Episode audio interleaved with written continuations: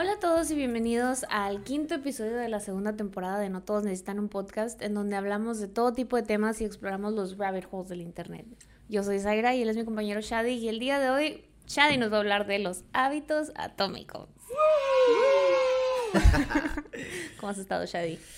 Bien, Zaira, ¿y tú? Muy bien. Una semana bastante ocupada en nuestro estudio. Muy ocupada. Eh, creo que no sacamos contenido de podcast la semana pasada, pero hemos estado trabajando en nuestro otro canal que se llama Shadi Zaira Hacen Cosas. Link envío. Link en la descripción, sí. Y también para los que no nos, no nos ven en YouTube, este es en YouTube, Shadi Zaira Hacen Cosas así, como se escucha. El primerito lo que le salga, ese es. Eh, y hemos, no sé, trabajamos creo que en el video que vamos a sacar, espero el sábado. Se llama Sábado Supernatural. Es un contenido muy diferente al que estamos acostumbrados a hacer, pero la verdad es que creo que es el que más me ha gustado. Entonces le estamos echando muchas ganas. Nos hemos tardado un poco más de lo esperado con la edición porque son cosas nuevas que estamos haciendo, pero va a estar chido y espero que les guste. Este, para que lo vean, vayan y se suscriban para que cuando lo saquemos lo vean. Honestamente yo vi, bueno, obviamente estaba hablando con Zaira cuando estaban editando, no quiero decir editando, que estábamos, yo, yo, dirijo, eh, y creo que así, ay, casi nuestra mejor obra. No, creo que, que, o sea, se nota que el, el, mejoramiento, estoy yo contento con el resultado como va. Digo, es que hemos estado terminado. creciendo poco a poco, creo, somos como un bebecito, éramos como un recién nacido cuando empezamos y ahorita ya somos un un bebé, un bebé feto feo, menos feo. un bebé peludo. Este, pero sí, ahí la llevamos poco a poco, estamos aprendiendo. Es difícil, nadie te habla de lo difícil que es empezar un canal de YouTube y un podcast. Ha sido todo, todo un, un proceso de, de aprender y de pelearse y de contentarse y de estresarse y, pero pues, o sea, al final de cuentas termina siendo siempre divertido. La verdad es que yo me la he pasado muy bien y me la sigo decir, pasando muy bien. que hacer los videos es fácil, editarlos y tener un producto final decente. Es lo difícil. Es lo difícil. Sobre todo en la edición porque los sonidos, lo que pones, o sea, todo tiene mucho que ver. Entonces, para darle el, el mood correcto a cada cosa, Así está canijo, mis respetos a todos los youtubers y directores de cine. Próximamente yo directo. saludos Guillermo el Toro. Sí. Bueno, Zaira, empezamos este tema. Muy bien. Zaira. Dime. ¿Sabes qué son los hábitos atómicos? Me imagino que son hábitos para tener una mejor vida. No, pero sí, pero no. Sí, pero no. Bueno, el, el término hábito atómico está basado en el libro de James Clear que se llama en inglés Atomic Habits, en uh -huh. español hábitos atómicos. Entonces viene de la idea de pequeños cambios uh -huh. eh, que pueden hacer una gran diferencia. Wow. Entonces, bueno, te empiezo contando la historia, que de hecho es la primera historia que platica en el libro este de James Clear, okay. que habla del equipo británico de ciclismo. Entonces él cuenta que en esa época, en los últimos 100 años, digamos eso fue antes del 2000, el equipo británico había sido el reír de todas las competencias de ciclismo. Eran unos perdedores. Sí, o sea, no, no, eh, eran tan malos que literalmente las bicicletas o las compañías que fabrican bicicletas no querían patrocinarlos porque oh. no querían que pensaran que el, eran malos que el equipo, por el equipo ajá, que ajá, que el equipo los hacía ser más malo de los que era, ¿no? Ya, sí. Entonces contrataron a una persona que se llama David Brailsford, que no, la verdad no sé cuál era su background antes de llegar al equipo. Era el Ted Lazo de las bicicletas. Sí. Eh, entonces él instaló un sistema o se instauró un sistema Ajá. Que, que se llama agregación de ganancias marginales. Wow. Entonces, él se aspira a alcanzar un pequeño margen de mejora en todo lo que se hace. Vale, poco ¿Sí? a poco. El principio de esta filosofía, como se define en el libro, dice, consiste en aislar cada uno de los aspectos del ciclismo. Si se mejora cada uno de esos aspectos, se habrá tenido una mejora considerable una vez que todos los cambios se apliquen al mismo tiempo y no solamente se ocuparon de cosas, digamos, que en el entrenamiento. Uh -huh. Por ejemplo, rediseñaron el asiento para que fuera más cómodo y en cierta forma los ayuda, ayudara, por ejemplo, a pasar más tiempo en la bicicleta sin tener uh -huh. tanto discomfort. Para que no les doliera ahí el... Ah, no, no, sí. sí. Y luego, por ejemplo, empezaron a ponerle alcohol en las ruedas para que tuvieran menos fricción o por lo menos de que giraran mejor. Uh -huh. eh, busca empezaron a, a, a, a entrenar en shorts que no sé por qué antes no lo hacían, No. pero tenían un sistema, no, no, y tenían un sistema, supongo, de, ah, creo que era lo especial, ¿no? Que tenían un sistema de, de autocalentamiento. Entonces cuando supongo que dejaban de tener movimiento, el músculo ya hasta seguía, seguía igual, en vez de que se empleara y se contrajeran los músculos. Wow. Eh, también contrataron, ya se me hizo muy, eso es muy raro, de que contrataron un doctor para que, para que les enseñara cómo lavar las manos. Mm. Porque se habían dado cuenta o trataban de minimizar la, eh, la probabilidad de resfriarse. Que con- cantarán la canción de Happy Birthday. Sí, como cuando empezó el coronavirus, ¿no? Dos veces creo que debería ser, debe hacer. Sí. Prácticamente. Sí. Entonces, de que supuestamente también de que, de que fueron y compraron los mejores colchones y almohadas, porque trataban de maximizar el descanso que tuvieran de donde su- durante sus siestas o su Sí, entre periodo mejor descansados, mejor. Ajá. Y el, uni- el último que te digo que se, que se nota qué tanto, qué tan rebuscado estaba todo, es que pintaron el interior de, de sus camiones donde viajaban las bicicletas de color blanco para que supieran si había partículas de polvo y te digo que eso los afectara de nivel ya sea de, de salud durante las carreras. Sí. Entonces, es la idea que fue. Resulta que después de. Creo que los después de cuatro años de instalar ese sistema, Ujú. re- fueron las competencias de las Olimpiadas de Pekín, donde al parecer se ganaron el, el 65% de las medallas olímpicas en esa disciplina de ciclismo. Lograron alcanzar, creo que hubo un ganador de- del Tour de France. Voy a decir en el 2008, o sea, fueron siete años después de que se instaló el sistema, creo Ya. que fue en 2001 más o menos por esa época. Pero fueron mejorando. Definitivamente, y todo fue por el hecho de tener ganancias Marginales. marginales. O sea, no tenían, no, no era la idea de ir por una meta, sino se enfocaron, y eso es lo que ahorita voy a, voy a, quiero hablar, de que se dedicaron a crear un sistema donde no tenían que dar un salto muy grande para mejorar, sino eran, eran Pequeños cambios, cambios. marginales que al final terminaron convirtiéndose en un gran cambio, ¿no? Eh, y creo que a las personas, por ejemplo, que nos están escuchando y que quieren empezar a hacer algo distinto en sus vidas, aprender un lenguaje, aprender, no sé, Ukulele. ukelele, a ukelele, o de hacerse de un hábito como fumar o algo. Entonces, la idea es que no, que uno comprenda que las cosas no suceden de la noche a la mañana. O sí pueden suceder, ¿no? Pero el problema es que es muy improbable que ese cambio se mantenga constante, porque es una lucha más grande en- eh, y es diferente cuando la cuando la Cuando meta se basa en un sistema de cambios que, que logras mantener y hacer un- una, una constante. Ujú. No sé si me explique. Sí, sí.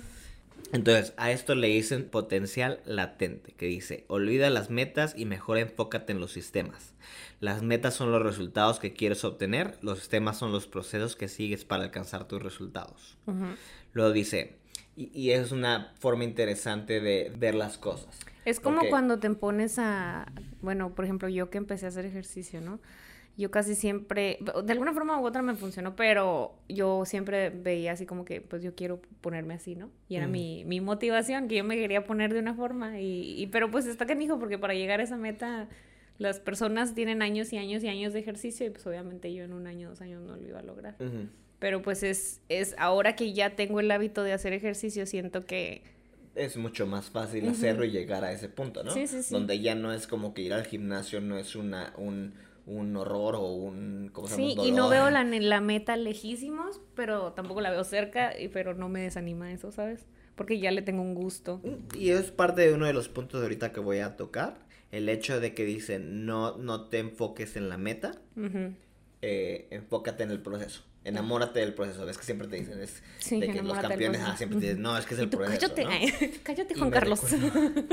y me recuerda, no, me recuerdo, y y esto es a punto y aparte, de que leyendo un artículo de que de alguien que trabajaba o con o trabajó al lado de, de ganadores olímpicos, o sea, de medallas, y creo que era de alterofilia o algo así, y el coach le dijo, la diferencia entre él y tú, o sea, el campeón de olímpico, es que él está dispuesto a hacer lo mismo todos los días. No importa qué tan aburrido sea. Sí. Y sí es cierto, o sea, muchas veces de que uno pierde, quiere los cambios rápidos, entonces se olvida que, que las cosas se construyen de poco a poco. Ujú. Bueno, en fin. Uno de los puntos importantes que dice, los ganadores y los perdedores comparten las mismas metas. Por ejemplo, el equipo... Sí, no, cuando hablamos, por ejemplo, del equipo de, de, de británico, obviamente el equipo chino, el equipo español, todos quieren ganar el Tour de Francia o ganar las Olimpiadas, ¿no?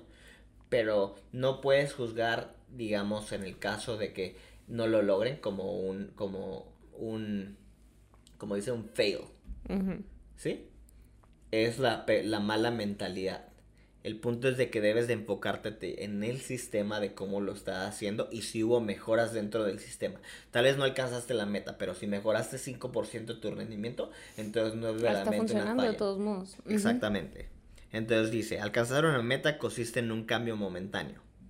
Eh, y lo es lo que lo, mismo que estamos hablando, por ejemplo, de que quieras, digamos, bajar 5 kilos, ¿no? Y los bajas los 5 kilos pero luego a la semana o tres semanas rebotas y ahora estás 6 kilos arriba.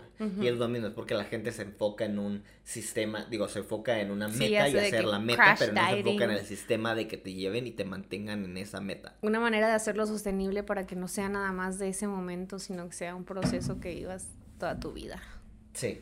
Sí, y que lo disfrutes. Y, no, y, es, y, es, la idea, ¿no? Por ejemplo, te da la, el libro te da la analogía del cuarto sucio y creo que tocamos en el tema de, de minimalismo, donde dice, tienes un cuarto sucio, llegas y lo, lo ordenas y ya, terminaste, ¿no? Ya está el cuarto limpio.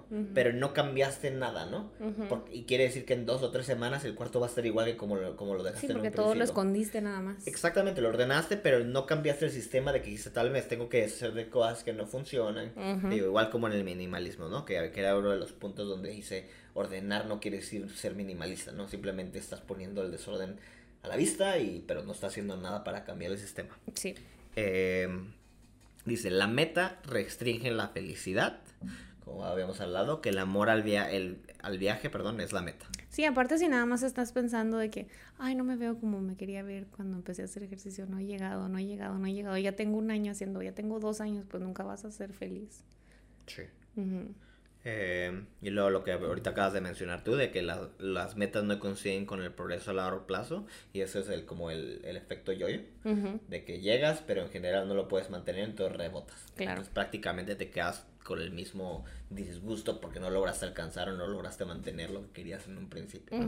Y ya por último te habla de que eh, la idea o el sistema que debes de tener es un ciclo de refinamiento interminable y de mejora continua, que es lo que supuestamente te ayuda a llegar a tus metas y mantenerte. Un ejemplo que yo puedo poner es el de mi progreso en el ejercicio, porque empecé haciendo pues eh, videos de YouTube así básicamente y caminando y luego ahora ya levanto pesas, levanto más pesos y me fui yendo como que fue mejorando. Y bueno, y por ejemplo, ahorita que entremos en, en, en, en digamos, los métodos para hacerlo, y me vas a regañar porque siempre digo, y luego me dices que me tienes que cortar.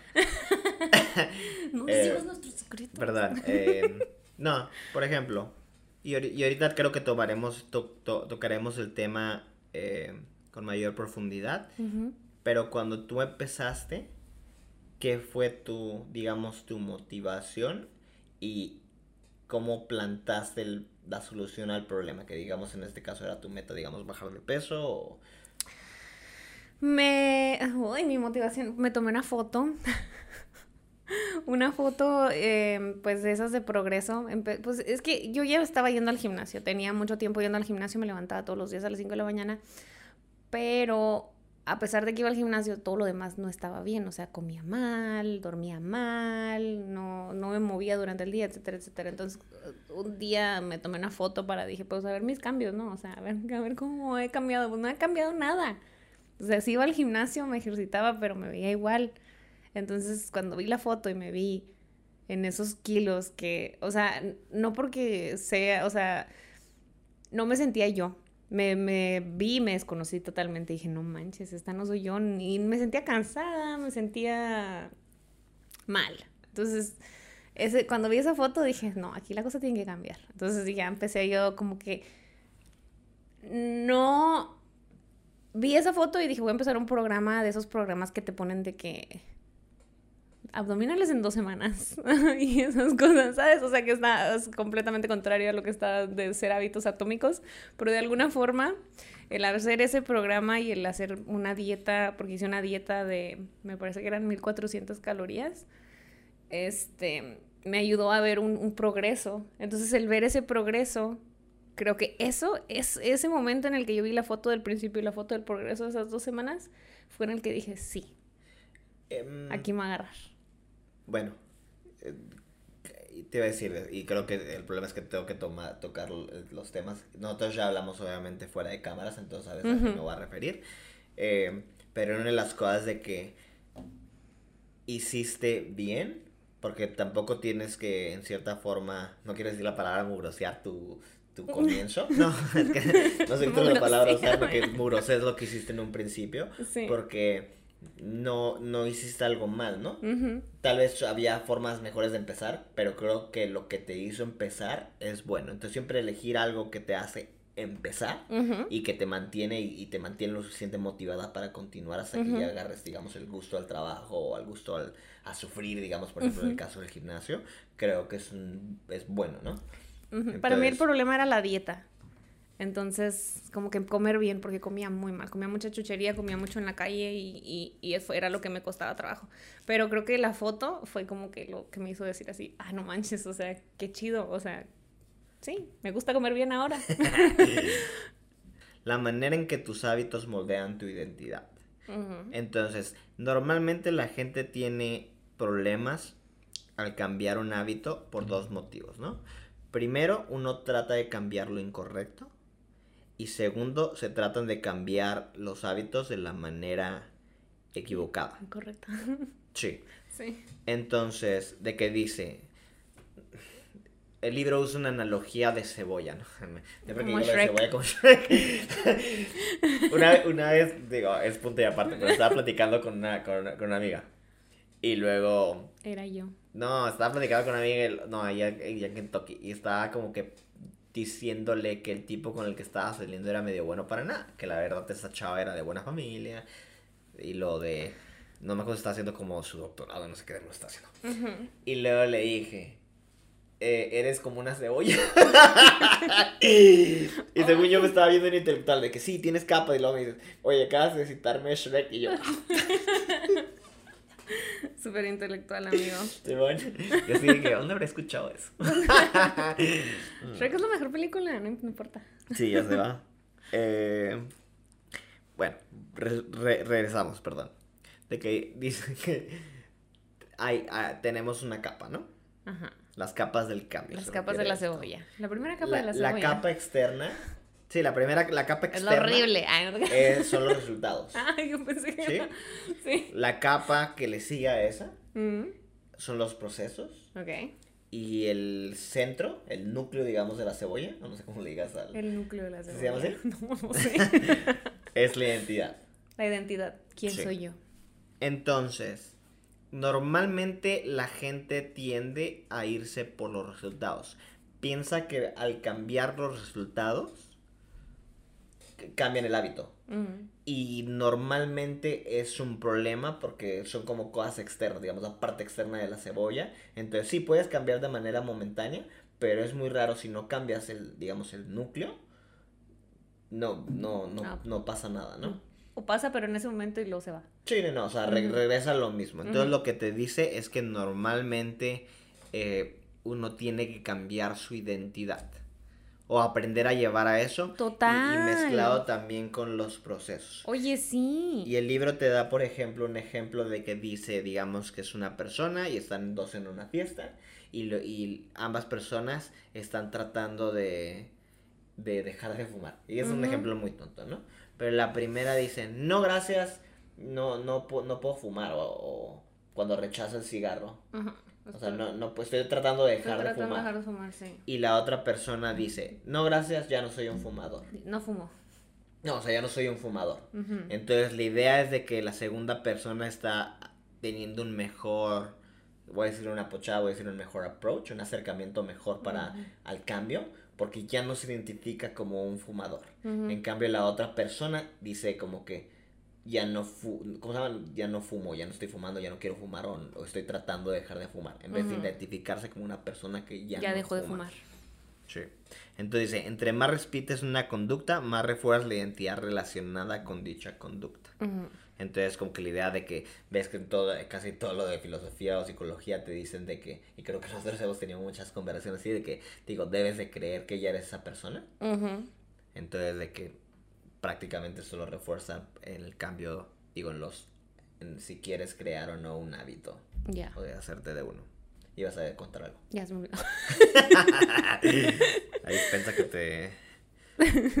No, pero me he estado haciendo más buena en no interrumpir, creo. Entonces no importa que No, se me quería, olvide. estar- pero- quería, quería escuchar tu... ¿Cómo? No, lo olvidé totalmente. Ahorita regresa. Ahorita Ok, va. regresa, no te preocupes. Bueno, entonces ya empezamos a la parte de cómo construir la- mejores hábitos. Entonces, el libro expone que hay cuatro leyes de cambio de conducta, Mm, ¿sí? Para crear un hábito. El primero dice que debes de hacerlo obvio. El y ahorita digo, vamos a Decir, no soy fumador. más acerca de ca- cada uno. El primero es hacerlo obvio. El segundo es hacerlo atractivo. Ya no voy a hablar El mucho. tercero es hacerlo sencillo. Y el no sé. cuarto es hacerlo satisfactorio. Uh, ¿Sí? Y luego dice que lo opuesto debes de ser cuando quieres hacerte de un hábito. Lo debes de hacer... eh, No, obvio. no obvio. O sea, debes de hacerlo invisible, es la palabra que utiliza. Eh, debes de hacerlo poco atractivo. Debes Difícil. de hacerlo complicado. Y debes de hacerlo, ¿cuál es lo contrario de satisfactorio? No satisfactorio. ¿No satisfactorio? No es otra palabra, pero... Pero sí. Pero no es satisfactorio. Va. ¿Qué me vas a decir? No me ¿Pero acuerdo. No, no me acuerdo, no no sé. Es muy malo, por eso yo sé que tiendo a interrumpir mucho y no es a propósito, pero es que mis, mi cabeza está así como que como con un ratoncito de esos que andan así. La gente quiere escuchar lo que tienes que decir. No, ya lo olvidé, no sé ni de qué estamos hablando ya. Bueno, vamos a la, primer, al primer, a la primera ley de, de, ay, perdón, de, de cómo construir un buen hábito. Entonces, hacerlo obvio. Hacerlo obvio. Sí. Punto número uno. No, el- bueno, no necesariamente el punto número Ay, uno, bueno. pero el libro habla, por ejemplo, a qué se refiere con hacerlo obvio. Entonces, habla de, de los curadores. Ok. Entonces, los curadores, por ejemplo, la gente que trabaja con pinturas o arte. ¿Qué? Estaba pensando en los curanderos. Pero bueno, y luego, Los curadores. yo, ¿por qué curadores? Bueno, ¿no? Bueno. habla. Habla de que. de- perdón. No, bueno, estoy hablando de que los curadores, por ejemplo, están, son tan buenos en su arte, en arte de repetición, que son capaces de, de, de, con solo ver, saber que una pintura es falsa. Obviamente hay Mm. pruebas después y lo de que ponen carbono 14 lo que sea y ya saben que para, darle, falsa. ajá, exactamente. O e- rayos X. y- Entonces, pero no, pero hay muchos que a simple vista. Entonces eh, es... Pues ya después de verlo tanto. No, y es la idea de que una vez que repites una acción, y creo que eso sucede, y a- otros libros hablan, por ejemplo, de Daniel Kahneman, el de Piensa rápido y lento.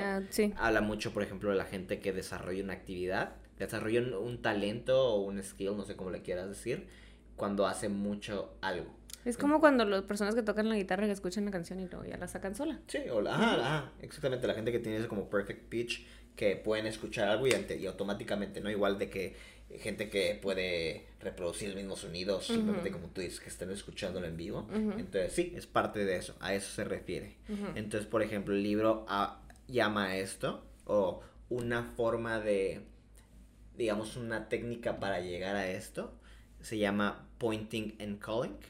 Entonces, eh, que habla de, de los trenes en Japón. Yo nunca he ido a Japón, tú has ido, entonces tú, puedes decir que sí es cierto, pero dice que cuando abordas un tren está el, el conductor y el conductor está constantemente hablando acerca de lo que ve. Por ejemplo, dice señal verde y luego hora. Y cada, cada parte del proceso de conducir el tren y llevarlo de una estación a otra, Ujú. puede ser que esté mintiendo, yo no he ido a Japón. Entonces se- lo, lo dicen en voz alta. En- Mm. entonces lo usan como un sistema, digo, no sé. Lo usan como un sistema de... Me es muy raro como que estoy mintiendo, no sé. Lo usan como, como un sistema para Pues quién sabe, a lo minimizar... mejor lo dijeron en japonés y Sí. no entendí. Lo, bueno, lo, lo usan como un sistema para minimizar errores. Ujú. Yo me acuerdo que lo que sí decían eran como que las, las estaciones. Nada más. O sea, los decían en voz alta. Bueno, pues siempre la vociferan, sí, ¿no? Sí, pero... Pero están diciendo, tal vez no, no hablan con ustedes, pero se hablan entre conductores. Bueno, probablemente no sea entonces con el público, pero se hablan entre Ah, conductores. Quizá entre ellos, sí, porque no, Sí, no... como, como, como los de aviones que están, digo, aterrizando y empiezan a señalar las señales, aunque ellos saben que están, pero pues, de todas maneras están dados a vociferarlas Ya. Y, digamos parte del proceso para minimizar errores. A lo que viene esto, por ejemplo, luego habla de que hubo un estudio en Inglaterra de gente que, de gente, de un grupo de gente que quería empezar a hacer ejercicio. Entonces, todo, todo el la gente que estudiaron eran creo que mayores de 50 o algo así y les habían puesto un video de, con una presentación de, de enfermedades coronarias como para motivarlos para hacer ejercicio porque digo ya están grandes. Entonces Qué trauma. hubo un grupo que solamente le dieron eso y es como que adelante. Luego al segundo grupo le dieron eh, los obligaron a hacer un horario para, para donde iban a elegir las horas y tenías que ser específico qué ibas a hacer para hacer ejercicio. Entonces cuando checan resultados se dan cuenta que las personas, creo que, ¿cuánto te había dicho? Creo que el 90% eh, del segundo grupo, del grupo que, que verdaderamente planeó su... Su, Su horario de horario de, su horario, ajá, de para ir a hacer ejercicio, Ujú. 90% eh, fueron por lo menos, o hicieron ejercicio por lo menos, creo que eran una hora a la semana o algo así. Ya. Entonces lo que te... Vi un lo que- poquito. no, pero, pero, sí, Pero, o sí, sea, por algo se tiene que empezar, ¿no? que sí va a diario y eso, Sí. pero el punto es esto, el punto es de que si quieres empezar un nuevo hábito, es hacerlo obvio. ¿Cómo lo haces obvio? Haciendo un sistema donde sabes que te toca hacer eso, ¿no? No es algo como que, de, que lo hagas en el momento de, ah, tengo que hacer esto. No, ya estás planeado, ¿no? Ya es algo de que está de parte de tu día. Entonces, es nuestro primero, nuestro primer punto, hacerlo obvio. Entonces, a esto se le llama lo de apuntar y hacer como que tu horario, le llaman intención de implementación. Ok. Sí, es un plan que establece de antemano para definir cuándo y dónde se va a actuar, es decir, cómo intentas implementar un hábito en particular. Yo hago mucho eso. De hecho, creo que es lo único que me funciona a mí con, con la atención dispersa. Es apuntar. Si no apunto las cosas, incluso mi, mi rutina de ejercicio, si no la tengo apuntada, no la hago. Porque por alguna razón me funciona apuntar las cosas y verlas y tenerlas a la mano siempre. O sea, algo que pueda siempre estar checando. Y no me funciona en el celular y no me funciona en la computadora. O sea, lo tengo que tener en papel y escribirlo. am, bueno, no, yo no, yo normalmente no me gusta escribir nada. Pero lo que se utiliza es el segundo punto que te voy a decir, que se llama creo que efecto Diderot. Que dice que cuando se trata de desarrollar nuevos hábitos puede usarse esta interconexión entre conductas a tu favor, identificar un hábito que ya realizas para colocar tu nuevo hábito sobre el anterior. Y Mm, lo, eso le también. llama como acumulación de hábitos. Entonces, Yo por eh, ejemplo, lo uso. sí, yo digamos de que normalmente, no sé, me, me gusta levantarme temprano, 6 de la mañana. De de hecho, antes creo que, bueno, como 6 de la mañana, ¿no? Entonces, como me levanto a esa hora, para mí lo más sencillo era entonces ir al gimnasio porque me gusta levantarme temprano. Y no es como que hay muchas actividades que pueda hacer a las 6 de la mañana. Pero normalmente no tengo, o sea, tengo sueño pesado, pero duermo muy poco. Entonces, se me hizo fácil formar un hábito a partir del hecho de que me gusta levantarme temprano. O, por ejemplo, digamos que tal vez uno quiere... eh, Te, te iba a decir, por ejemplo, de que tengo obsesión, digamos, con lavarme los dientes. Ujú. Pero era muy malo para lavarme la cara. Entonces, ¿qué hago? Normalmente al lado de mi cepillo de dientes puse mi, mi face wash. Y ahora automáticamente cuando voy y me lavo los dientes digo, me lavo la cara. Entonces es mucho más fácil que se me Y hay gente a la que no le gusta de lavarse los dientes, que mete el cepillo de dientes a la regadera. Eh, pe- Pero digo, y digamos, es, es algo que haces diario y me refiero, es mucho más fácil de implementar. Por ejemplo, a mí, y creo que te platiqué de que a veces me digamos que estaba arriba en mi cuarto y luego tengo, hay como, bueno, hay dos baños que no me gustan. Y Ujú. luego tengo el otro baño que está en mi oficina abajo. Entonces, cuando estoy abajo me afloja irme al de arriba, porque voy al de mis papás. Entonces, a veces están dormidos y me da pena. Entonces, tengo como dos o tres cepillos distribuidos por toda la casa para que no tenga pretexto de no lavarme las manos. Los dientes. Ay, las dientes. y yo sí, También. ¿De qué estamos hablando? También. Otro de los factores que normalmente se olvida a la gente o minimizan es el ambiente. Mm. No, yo estoy hablando de que cuando quieres hablar, digamos que quieres ir al gimnasio, entonces, ¿qué es lo mejor? Yo sé que no tiene, suena tonto, pero, pero, pero, digo, es el ejemplo que te da de que, digamos, la mentalidad de, triba, de, de tri, tribalidad, ¿o cómo dice? Tri... ¿De tribu? ¿Mentalidad de tribu? Sí. ¿Es la palabra correcta? Ok. Que la mentalidad de tribu, de que, por ejemplo, en, en no, no sé si fue en Alemania o en qué país fue, eh, de que, ah, fue Japón, y de hecho de que empezaron a poner Los japoneses y no. en los urinarios como y, y probablemente todos nos hemos topado la gente hombres que nos están escuchando de que hay como calcomanías o dibujitos de moscas o abejas o arañas ahorita he visto muchas o hay unos de que tienen una cancha de fútbol y luego una pelotita entonces pues Wow. como que ah, digo, No sabía yo eso. sí entonces la idea es de que sí la gente que le apunte bien y eso minimizó creo que 20% costos anuales de limpieza de los baños Mm. entonces, pero la idea es de que hacemos todo lo mismo, ¿no? Y es la, la mentalidad de tribu que tenemos muchas veces. Ujú. Entonces, dice que las personas disciplinadas son mejores para estructurar su vida de tal forma que no requieren de poder de voluntad y un autocontrol heroicos. Estaba pensando del ambiente del otro. Ay, bueno, no, pero no. O sea, ya, ya pasó eso. ¿Qué? Que me habías dicho que, que en el pasado, em, cuando pusieron pusieron los videos esos del, del, de a los viejitos que estaban enfermos. ¿Videos? Sí, los videos de, de enfermedades. Ah, lo coronario. De enfermedades Ajá, o sea, que para que comieran mejor, hicieran ejercicio y todo eso. Sí. O sea, y, y- y me acuerdo que algo me, o sea, algo platicamos de de que sales más estresado, ¿no? Con los puros videos de los de las enfermedades coronarias y luego así Mm. y comes más y, y no haces ejercicio porque porque comes más. No, eh, eh, eso me ac- acabas de dar la idea de qué se refiere ese punto que no dijimos, que, es que, que- que era Por eso es que me quedé Fat pensando en shaming. eso. y smokers y quiere y está diciendo de que por ejemplo la, necesitas tener también una actitud positiva hacia la gente porque si no tienden a hacer lo contrario de lo que le estás diciendo Eh, En caso de las personas que tienen problemas con la comida. sí, o los anoréxicos que ellos ya come o lo que come es malo eso que tiende a provocar el efecto porque les da Contrario. se avergüenzan de lo que son y normalmente la gente que está que, es- que, que está obesa come por, por Estrés. estrés. Entonces el hecho que les los avergüence les da estrés, entonces terminan volviendo a Y es comer. que es es que el- la comida causa placer, es un placer, es- es- pero pero luego después es culpa, entonces No, pues que- comen porque, porque es como que, no sé, como, como Pues es su safe place, cierta es su manera, safe pero al mismo tiempo es, es la fuente de sus problemas.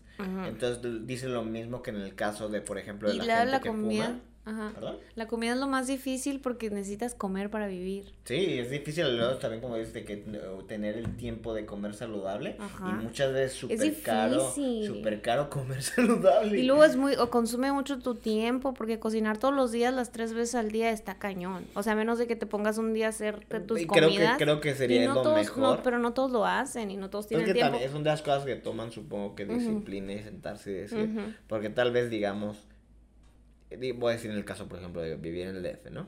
Que las transportadas son una lata. De irte de un lado a otro, entonces normalmente si trabajas no es como que te puedes ir a tu casa porque la neta no la haces. Entonces tienes en las esquinas, tienes Tacos, tortas. tacos, tortas ta- y los súper baratos, entonces que terminas comiendo en la calle. Pero digo, tal vez si eres, si estás más consciente de eso, pues Te llevas tu buscas algo. comidita. No, te das tu comidita o buscas algo, la, la opción saludable, porque luego también hay muchas fondas donde la comida es como si fuera casera. no está Entonces- tan mal. Pero también ahí es ya cosa de, de que cómo lo, lo haces tú. Qué tan, qué tan disciplinado eres al momento de comer y qué tan débil puedes ser ante las tortas O- o deliciosas. O pueden seguir nuestros consejos para crear. Para que no vayan a las tortas. Eh, Qué ¿Qué te rico. Ah, bueno, y también creo que el otro ejemplo que da, que dijiste, es el de los fumadores. Ujú. Porque en México, no sé qué en otras partes del mundo, cuando compras una cajetilla, tiene un pulmón todo negro. Ay, horrible. Entonces dice que el problema es de que la gente busca para, para quitarse las ansias y ver eso, Y eso les le da da más más ansias. ansias. Y fuman más. Sí lo creo. Sí. Sí, aparte son imágenes súper feas. Entonces, la verdad es que los hábitos malos son autocatalíticos, que eso refiere como que el proceso se alimenta de sí mismo. En el caso, por ejemplo, de los obesos, que comen por ansiedad y los ser obesos les da ansiedad. Mm, Y, que lo la gente les diga que se ponga dieta les da ansiedad también. Sí. O que alguien haga un co- o- o, pues ya, o sea, nadie, que alguien comente algo sobre su cuerpo.